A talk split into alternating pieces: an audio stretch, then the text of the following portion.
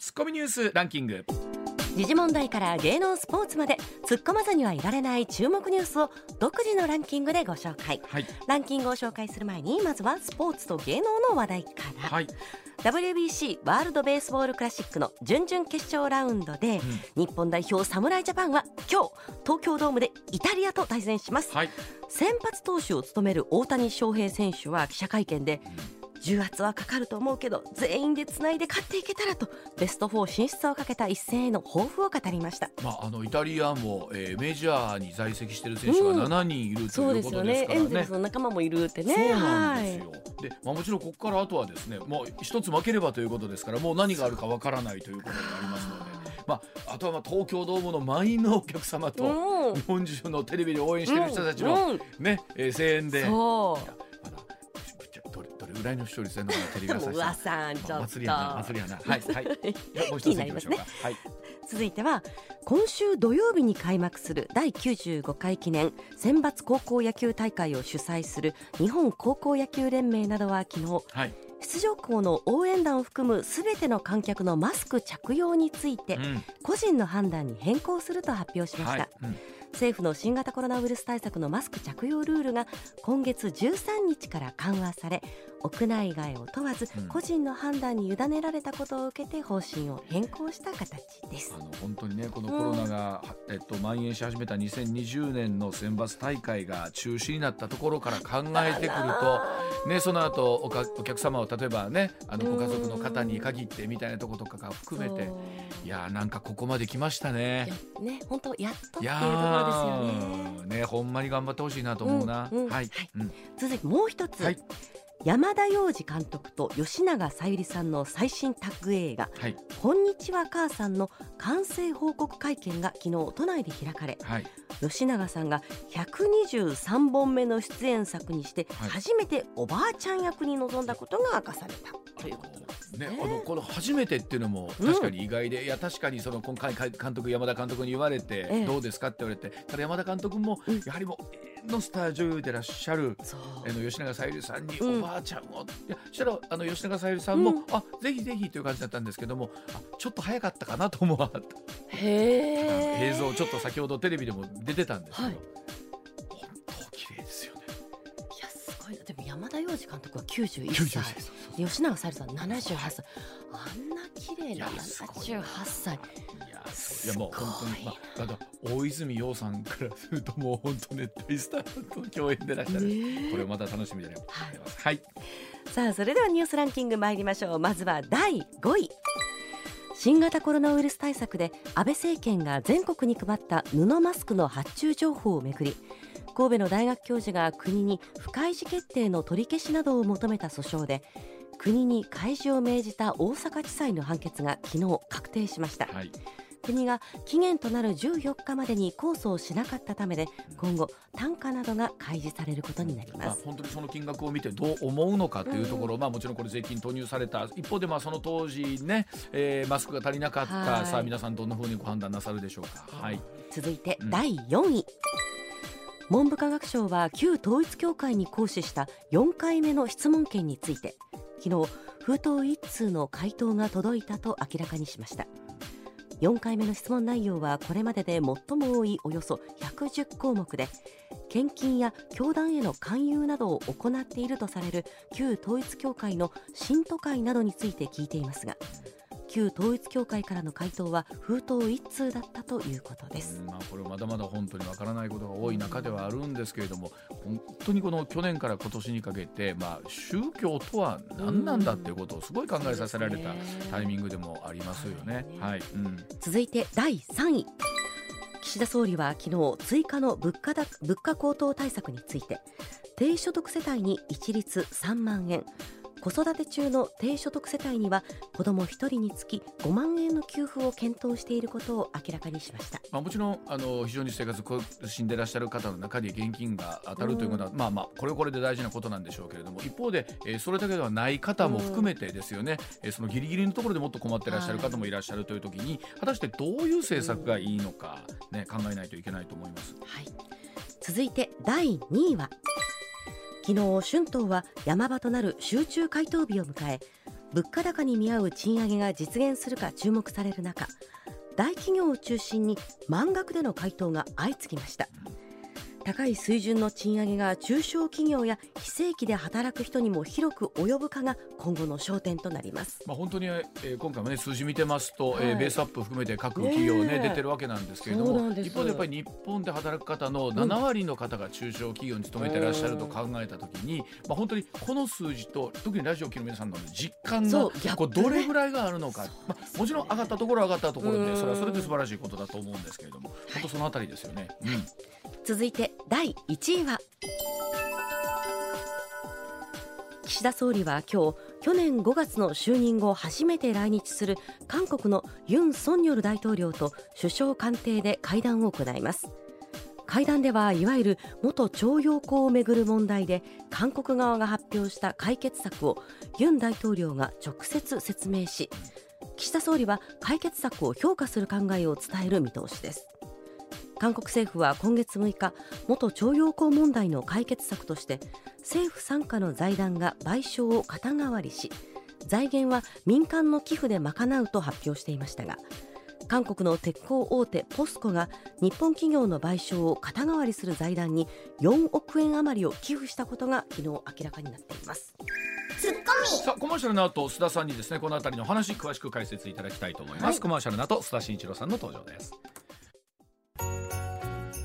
上泉雄一のエーナーではあなたのメッセージをお待ちしています。ニュースについて言いたいことはもちろん暮らしの中で感じたいろんなことぜひ送ってください。メール uwa.mbs1179.com ツイッターでは「ハッシュタグエーナー」をつけてつぶやいてください。時刻六時まもなく二十七分になります。ここからは須田慎一郎さんでございます。須田さんおはようございます。はいおはようございます。今週もどうぞよろしくお願いします。お願いします。はいまずはこちらからです。日本、イギリス、イタリアの3カ国が初の防衛省会談を開催。次期戦闘機の共同開発が日本にもたらすものとは？去年の12月日本イギリスイタリアの3カ国の首脳が2035年までに次期戦闘機を共同開発するとの声明を発表しましたが今日浜田康和防衛大臣とイギリスのウォレス国防相そしてイタリアのクロセット国防相による初めての会談が防衛省で予定されています。次期戦闘機の共同開発はもちろんのことことはもちろんインド太平洋地域での安全保障に関して協力協議する見通しなんですがさあこの共同開発によって日本にはどのようなメリットがあるのかまた今回の会合の意義エスタさんに解説をいただきたいと思いますそしたさんまずは今回この3つの国で次期戦闘機の共同開発に至った背景というところからお聞きしたいと思いますが。うんうんえはい、あのもともとはですね、うん、日本とイギリスが、うん、えー、2021年にですね、はい、えー、次期戦闘機に関して共同開発をしましょうということを合意して、うん、もう計画はスタートしていたんですね。はい、じゃあその背景にあるのは何かというと、はいはい、あのイギリスの場合はですねユーロファイター台風っていうですね、はい、えー、戦闘機があるんですけれども、これも旧式化してましてね、うん、えー、新しいその戦闘機の開発あるいは就航がですね、うん、えー、まあ急がれていたんですよ。はいはい、まあ日本も同様の状況にあってタイミたまたまそのタイミングがあったということで、うん、やっぱり単独の国で、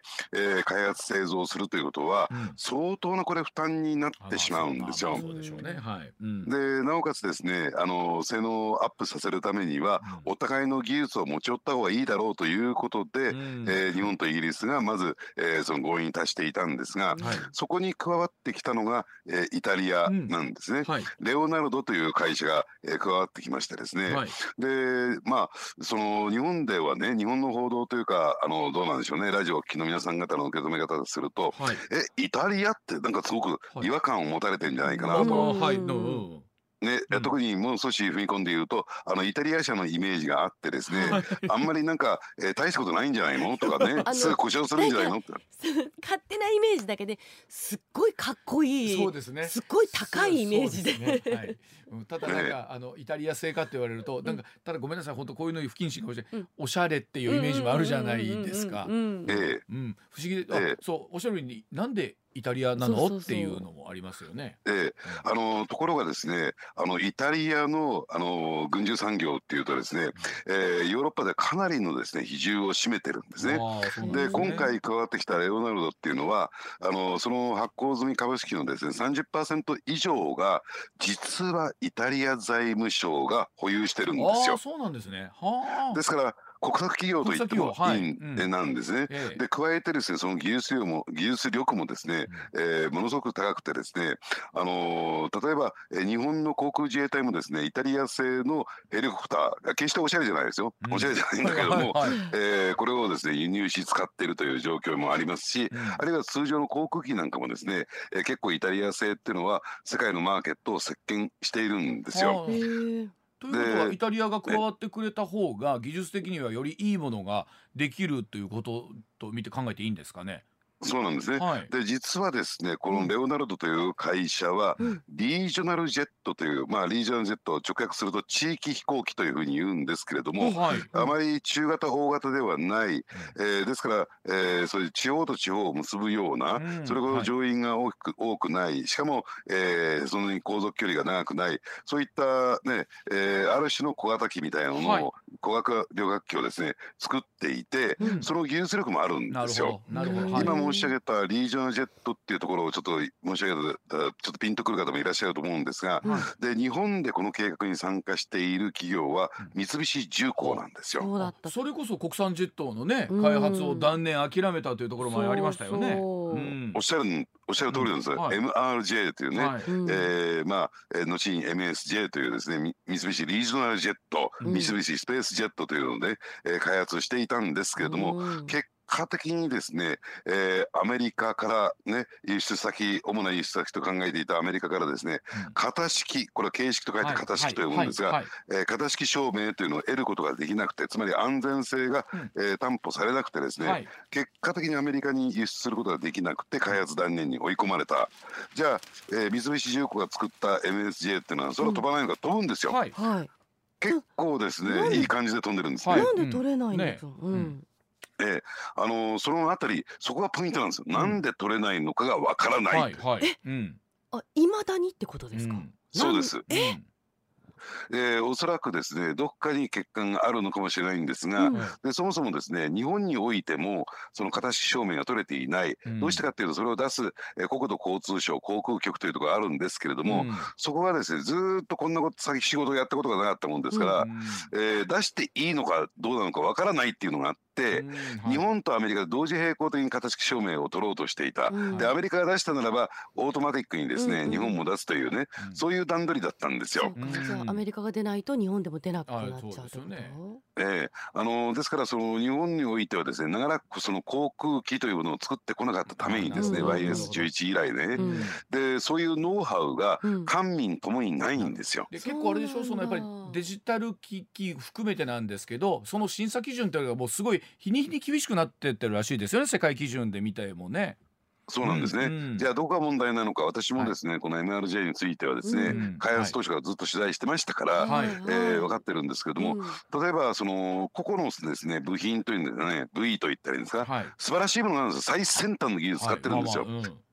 機体についた炭素繊維というですね金属ではない、えー、カーボンを使ってますしね、はい、あれなんか出た時すごいねあの話題になりましたもんね、うん、はい。こう非常に軽量でね、うん、燃費もいいというね、はい、えー、そういう環境配慮型の飛行機を作ったんですけれどもですから全体をこのオペレーションする能力がないんですよ。うん。本当に安全なのかどうなのかちゃんと問題が起こった時に、えーね、安定的に飛行することができるのかというオペレーション能力に疑問がついてるんだろうと私は思うんですね。ですでそういったノウハウを吸収するためにもですね、うん、このイタリアとそしてイギリスと組むっていうことは私は日本の民間企業三菱重工にとっても大きな意味合いがあったんだろうなと。なるほど。そういうこと。あのこんなんて、まあ、組んで一緒に開発するとするじゃないですか。あの、ええ、教えてくれるんですかね？あそうそう。いやいやはあだからそこはあれですよ、はい、あのよくものづくりの世界でね、はい、教えてもらおうなんて思ったら大間違いだ見て覚えろみたいな。ああそこはあのもう技術の世界という見て見て盗めってことですね。そうですね。だだから一緒に作っていく、まあ見て盗めっていうのはちょっと言い過ぎだけども、ね、まあ一緒に作っていくことによって、うん、その技術取得を積み上げていくということですと思いますね。まあ、おそらくそういうところと組むことによって、うん、えー、取得するものってたくさんあるってことでしょうね。うん、一緒に作り上げていくことで。そうか。ということは今回の次期戦闘機の開発というところは一つのターゲットであるんだけれども、もうさらには、えー、次次なる国産ジェットへのさらなる足がかりへっていう見方ということでいいんでしょうかね。そうですね、加えてもう一つ大きな理由があってですね、あのそうすると一緒に飛行機を作るということは少なくともイギリスイタリアが日本と同じ航空戦闘機を使うということになりますよね。はいはい、でもしこんなことがあってはいけないんだけれども台湾有事なんていうことが起こった時に日本がその戦争に巻き込まれた時にですね、はい、例えば日本が保有している戦闘機だけで足りるんですか？と。はい、なるほどでもし足りなくなった時にですね簡単にスムーズにですね、イギリスやイタリアからその支援を受けることができる。同じものを使ってますからね。なるほど。操縦方法とかシステムも分かってると、それはスムーズっていうことですね。ええ同じ機材を使ってるわけですからね。でそうするとイギリス、イタリアっていうのはこの NATO 構成国ですから。なるほどでそうすると日本とその NATO 日本が NATO に入るっていうのはなかなかこれ馴染まないんだろう。集団的自衛権の行使になりますからね。馴染まないと思いますけれどもその NATO との関係性の強化つまり日米軍事同盟以外にですね、えー、ヨーロッパとの NATO とのですね関係強化というところにもつながっていくということですね。あのまあ今回のロシア、はい、ウクライナ侵攻で我々なるほどと思ったんですけど、例えばアメリカの戦車一つ取ってみても、これをじゃあウクライナに例えばエイブラムスを仮に供与するとしても、考えたらそこで新たな訓練をして、えー、使わないと。それは今日行ったから明日すぐ使えるもんではないっていうことなんですね。当たり前ですけどもね。この手のものって。そうですね。あのですからそういった意味で言うとね、えー、防衛力増強して GDP 対比2%まで上げていきますよと。はい、でその内訳はというとトマホークってのが出てきましたね。はい、出てきました。はい。でそのトマホーク何百発買う買うのはいいけれども、はい、そんなのすぐ打ち尽くしちゃうんじゃないですか？というふうによく言われるんですけれども、はい、そうじゃないんですよ、うん、それを使うことによってそれを飛ばすようなその体制を整備することによって、うん、アメリカからスムーズに供与を受けることができると、はい。うん、そこに大きな意味合いがあるんですよ。なるほどまあ、もちろんその使う須田さんおっしゃったように使わないに越したことはないしなんですけれども、まあ、そこも見据えておかないとっていうことなんですね。そうですね、うん、ですから、えー、日本だけではですね単独ではなかなかこう継戦能力戦争を続けていく能力をかけるというのを、はい、やっぱりいろんな国々の支援でそれを支えていこうじゃないかっていうね、はい。はい、その一つの表れだというふうに考えてもらっていいと思いますね。まあ、一方でこの、えー、3か国でタッグを組むことによって日本の次期国産のジェットへのまた、えー、足がかりにというところという,、なるほど。分かりました。はい、では続いてはこちらでございます。6時37分回りました。続いてこちらでございます。日本でおよそ5年ぶりの日韓首脳会談。さあ須田さんの捉え方はいかがでしょうか？今日日本でおよそ5年ぶりとなります日韓首脳会談が開催されます。会談後には共同記者会見を行う見通しで外務省によりますと日韓首脳の共同会見2011年当時の野田佳彦総理とイ・ミョンバク大統領が行って以来およそ12年ぶりということになるわけですね。さあ長らく続いていた徴用工問題では韓国側から解決策が発表されるなど日韓関係正常化に向けて進もうとしているように見ているんですがさあスタッフさんの捉え方はどうでしょうか？田さんお願いいたします。はい、あの、私はですね大前提として日韓関係が正常化に向かう、え友好関係を結ぶということは大賛成です、はい、そうすべきなんですよ。さっきのね、はい、安全保障の問題ではありませんけれども安全保障上一番最優先すべきことは何かというと近隣諸国との関係を、えー、良くしていく、ね、安定化させていくっていうことが、はい、えー、まああの胃の一番なんですね、はい、そういった点で言うとやっぱり韓国との関係がぎくしゃくしているっていうのは日本の安全保障にとってですね大きな大きな、えー、これ障害になってしまうわけなんですよ、はい、ですから大賛成ではあるんだけれどもただ、えー、日本と韓国の間には過去いろんなこのわだかまりといったような、はい、えー、問題を抱えてきましたから果たしてですね今回そのユン大統領がまあ、こういったスタンスを取ってきた対応を取ってきたことで全て乗り越えられるのかというと、そこがものすごく不満不安なんですよ。ですからある意味でね、えー、我々を信用してとかね、うん、えー、お互いに仲良くやっていきましょうということで、えー、過去のですね、うん、課題問題点をですね、うん、に目をつぶって大人の対応日韓関係を良くするということで、大人の対応を取ることが果たしていいんだろうか問題点解決してないっていう部分もあるんですよ。でそしてなおかつですね今回の対応つまり、えー、韓国の財団が、はい、えー、いわゆるえーね、徴用工のに対する保障,、保障をですね肩代わりするというね、うん、ことによって、また新たな問題点が出てきてしまったというところで、ちょっと非常にこう不安なんですね。まあ、結局あの繰り返し行われている中で今度こそと言いつつ今度こそに今までならなかったですからね。えー、そんな歴史がありましたから。ね。うん、あのー、で一番じゃあ何が問題なのかというとですね、うん、あのーいわゆるね、じゃあ今回のもそもそもいわゆる徴用工問題で、はい、えー、何が問題になったのかというと、これ2018年の韓国の最最高裁判所にあたる大法院、はい、えー、ここはですね、えー、まあ言ってみれば、えー、いわゆる徴用工の被害者とされている方々が日本の企業を、つまり韓国に進出していた日本の、えー、企業を訴えたと、はい、その賠償を、えー、請求したというところから始まってるわけなんですよ。で結果的に大法院はその賠償を認めるという判決を出した、うん、ただ日本側の受け止め方としてはね日韓基本条約があり、はい、請求権協定があって、はい、そういった、えー、請求権については、うん、えー、全てね、うん、えー、まああのおわし終結したとい。うような、消滅したというようなスタンスを取っているんですが、韓国はそうではないんですよ。じゃあどっちが正しいのかということなんですけども、これ韓国側に韓国側の事情がありましてねどういうことかというとですね、確かに日韓基本条約、ね、あるいは請求権協定を結んだけれども、要するに我々の理解つまり韓国側の理解としては、その日韓交渉をしている時に、えー、議題に上ったあるいは交渉した、えーー、それについてものについてはですね、うん、その請求権は失っているけれども、うん、議題に上っていないことに関しては、失っていないんだというそういうスタンスを取ってるんですよ。じゃあ議題に上っていないことって何かっていうとですね、えー、いわゆるその日韓併合までこれ遡ってしまうんですね。で日韓併合は日本においてはこれ当然のことなんだけども合法的な手続きで行われたものですよと。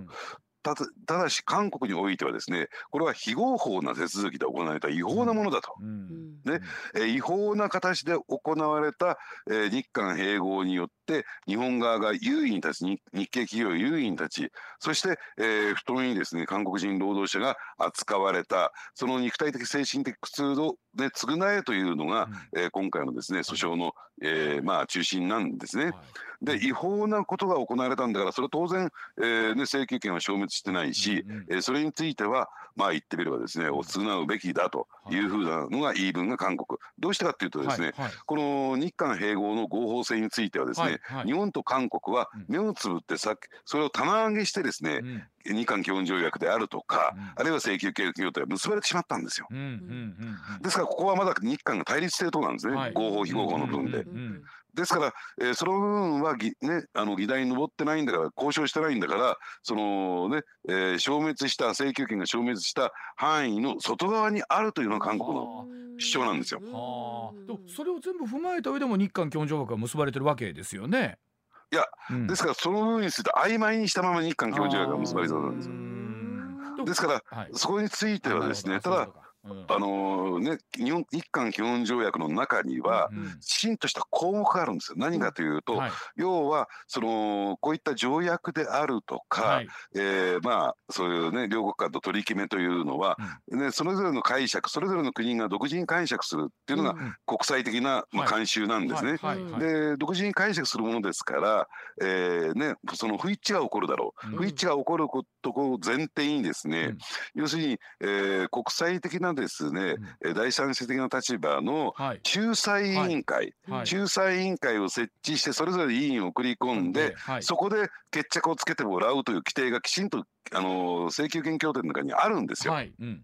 だそれをやろうじゃないかっていうのが日本のスタンス、そうですよね、で韓国はそれはダメだというところで結局その決着がついていないんですよ。多分結局今須田さんおっしゃったようにその議論が進んでいくと結局そこに立ち返るんだとしたらいつまでたってもやっぱりそこに戻るわけじゃないですか。ええ、だから、私はね日本はそこを主張していくべきじゃないのかと思うんですよ。はい、それを踏まえた踏まえたというかでもそれでも日韓協定が結ばれたわけですよね。そのお金の面に、請求権に関してもそうですよね。ええ、でそこのところでそのボールが出てくるとなるといや結局そのボール出してしもたらずっとそれになるがないいう話になりますよね。ね、うん、だからその、えー、国際的な仲裁委員会に決着を入れようと。あるのかないのか、はい、請求権があるのかないのか、はいはい、最終的にそこにね、決着を入れようとい。うのが私のべきだというのが私の主張なんですね。はい、で例えばじゃあ、あの今回の、まあ、日韓首脳会談の中でさあ果たしてそんなところまで議論が、まあ、踏み込んでいけるのかどうかということですけれどもどうでしょうか？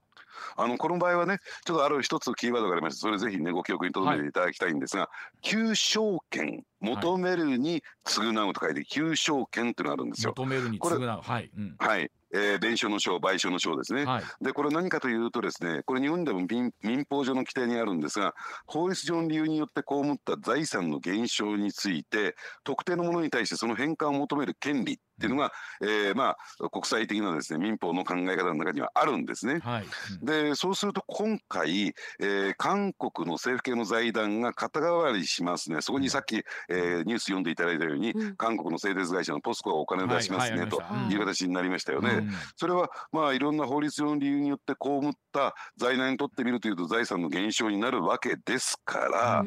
そのこれをその日本の企業に対して求償権をその財団を求めるこの権利があるのかないのかっていうところなんですよ。でところがこれ棚上げしちゃったんですよ。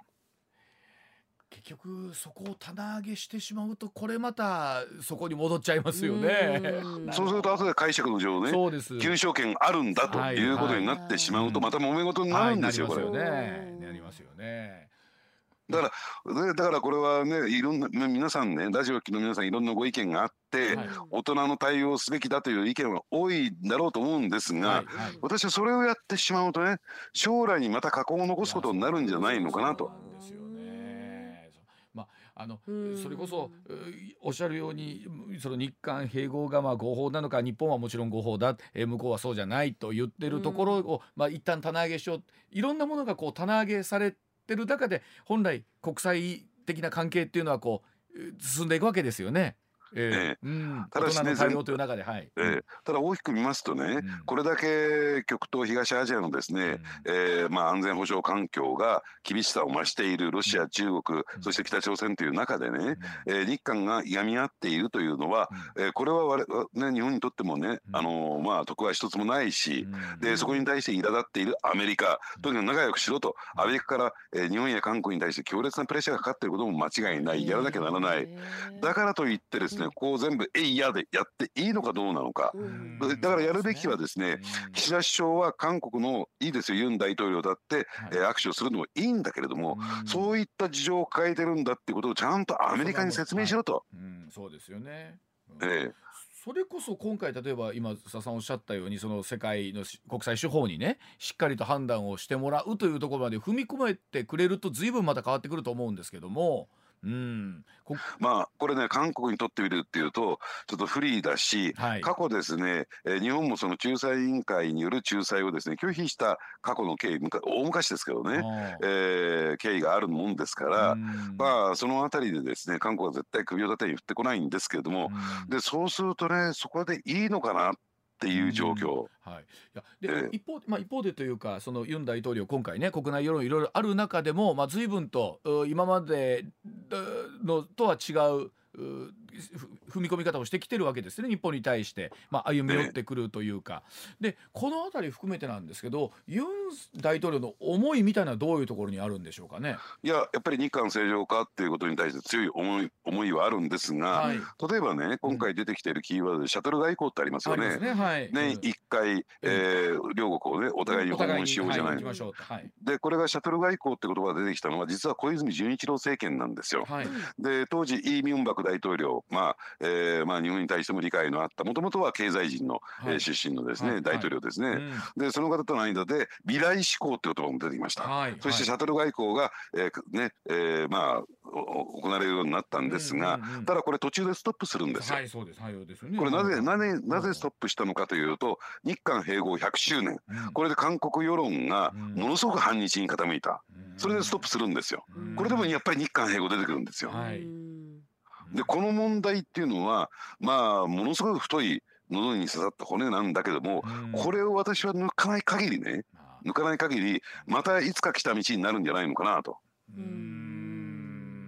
ということは結局そのもともとの1960年代の日韓基本条約に戻ると言ってももっともっと1910年まで遡ったところの解決をそれぞれが納得しないことにはっていうことなんですけど、そうか。そこは納得してもらえないということなんです今の段階ではね。だからそこをね、うん、決着つけるということ急いで決着つけるということよりも、うん、そこをねお互い胸筋開いた腹を割って、うん、ねその日韓併合の問題について、うん、えー、きちんと議論すべきじゃないのかなと私は思いますよね。まあでも一方でその韓国国内は国内でまあそういった意味ではその世論が割れてるわけですよね国内も。そうですね。でそれを乗り越えるのが政治の役割なんですお互いに。日本も韓国も。そうですね。まあ今回おそらくこのえーと、おそらくこのシャトルで例えば今回来たまた今度じゃあ岸田さんなりが行くぐらいまでは成立したとしても、うん、これが本当未来までどう続いていくのか、やっぱり途中で、えー、ちゃぶ台ひっくり返すよ例によって例のごとくがあるんじゃないかって我々ついつい考えますもんね、心の中でね。いや、うん、それは考えるの当然だと思いますよ、過去そういった経験をしてきてるわけですから、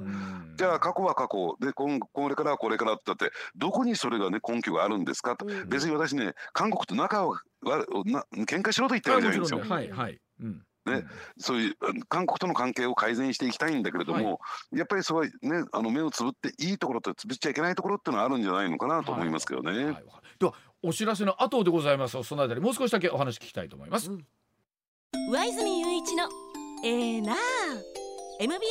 ラジオがお送りしています。増田さん最後にもう一度だけお聞きしたいんですけどね。今回の日韓首脳会談で、まあ一番改めてですけど注目されているところっていうのは須田さんどういったところですか？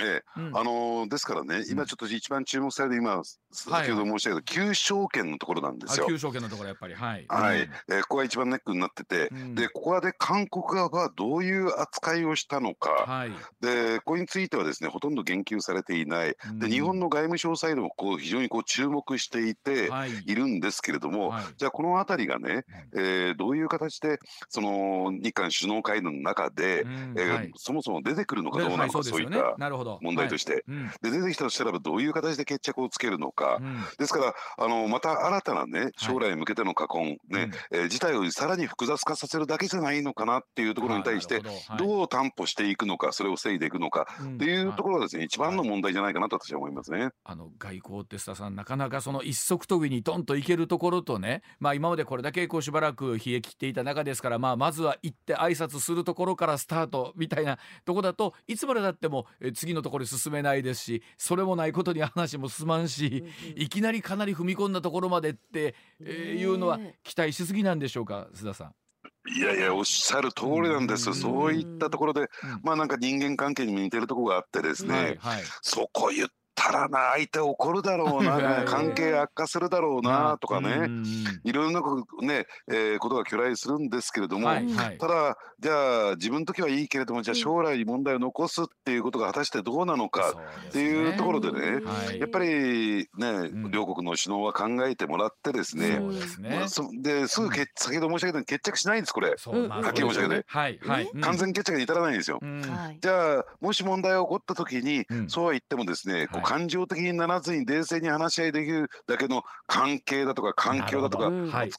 うん。ま、須田さんごめんなさい。情報挟みましたがその感情的にならずにとはいう話の中で、でも考えたら今のお話そうですし、まあ、レーダー照射問題そうですしおっしゃるように徴用工問題含めてそうですし、えーと、輸出関係のお話もありますもんね須田さんね。そうですね、やらなきゃなんないこといっぱいありますもんね。でも須田さんの言わはるようにこういわゆる普通の人間関係と一緒なんやでって考えるとちょっとね、うん、私たちもこう あ考えなあかんなみたいに思いますしね。え。え、でやっぱりあのこれだけで今大阪なんかもそうじゃないですか。韓国からの観光客の方がたくさんお見えになってね。ね、うん、でこうやって民間って言ってるのかな、うん、個人個人ではですね、はいはい、えー、やっぱり非常にこういい関係になってるわけですよ。はいはい、で私もですね韓国の友人この間、えーね、日本に来られてですね一緒に、えー、食事なんかして銀座なんかもはしごしたんですけどね。いいですね。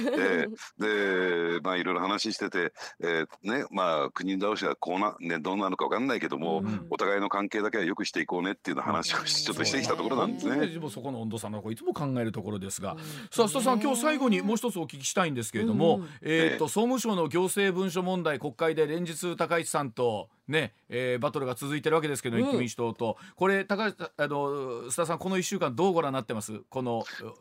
いきさつは。無駄無駄な一週間ですね。バカバカしいもう最後何なの？なんか、えー、信用できないんだったら私に質問するなって。すごい発言が国会で出てきちゃって。まあ杉尾さんが信用ならないんですよと杉尾議員がおっしゃって、えー、で一方で、えー、それだったらもう質問しないでください。どんなやりたい売り言葉に買い言葉でもやめながら、えー、これなんかなんでしょうね。今何が問題で話し合ってるかがもうだんだん分かんなくなってきましたよねまたね。そうなんですね。はいえーうん、あのポイントとしてはね、うん、要するに高市さんが辞める辞めないっていうのは大した問題ではない。もちろん本人にとっては大きな問題でしょうけどね。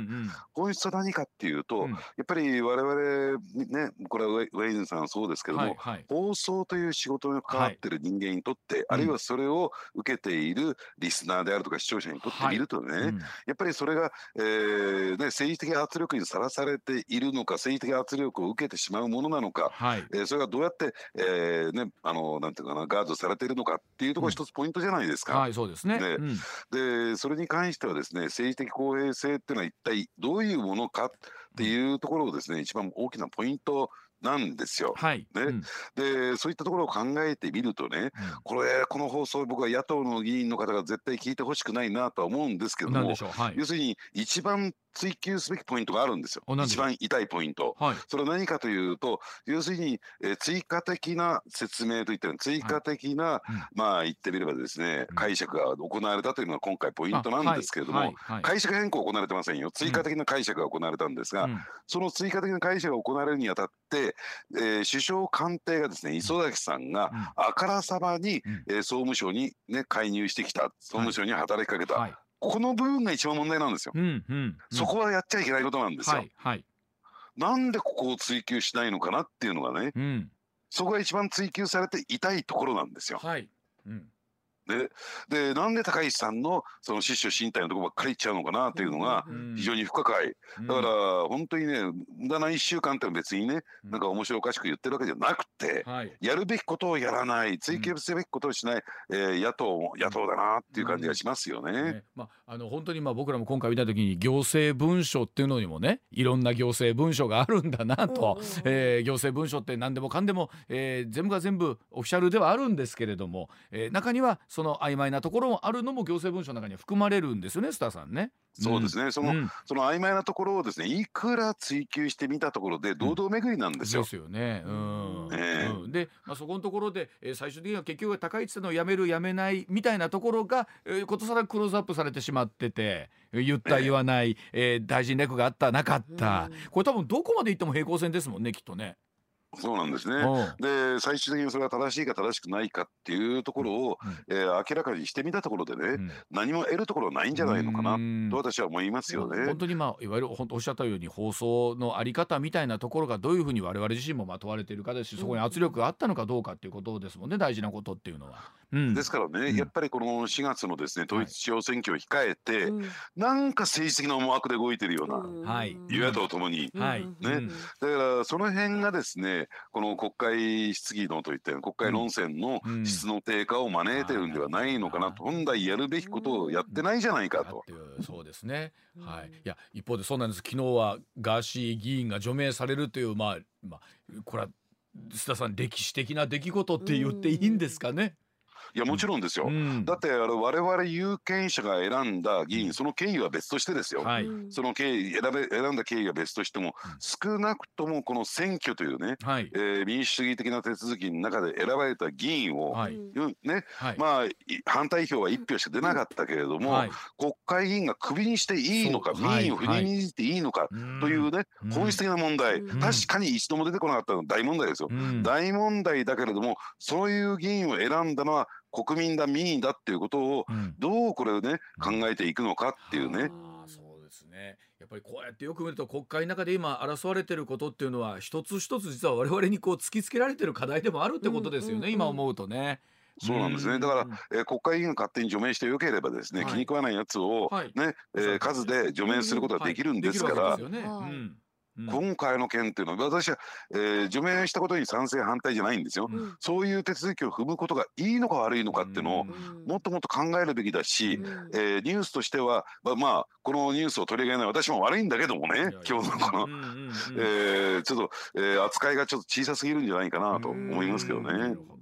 まあ、本当そこのところであのそうなんですよね。気に食わない。じゃあ今今回ガーシー議員は気に食わない議員だったのか、まあそれは気に食わないと思ってらっしゃる方もいらっしゃるでしょうし、ね、議員の中でもね。うんまあその気持ちも分からなくもないし、うん。まあ、それは出てきてないじゃないかって出てきてないですし、はい、はい、そその異質な存在をね排除するという、力で排除するというのが、果たしていいのかどうなのかっていう問題。これも本当考えわかりました。今日はなかなか深いお話でございますけれども、さあさらに7時台ではですね、さらに裏ネタで深く踏み込んでいただきたいと思います。では須田さんこの後もどうぞよろしくお願いいたします。はいお願いします、はい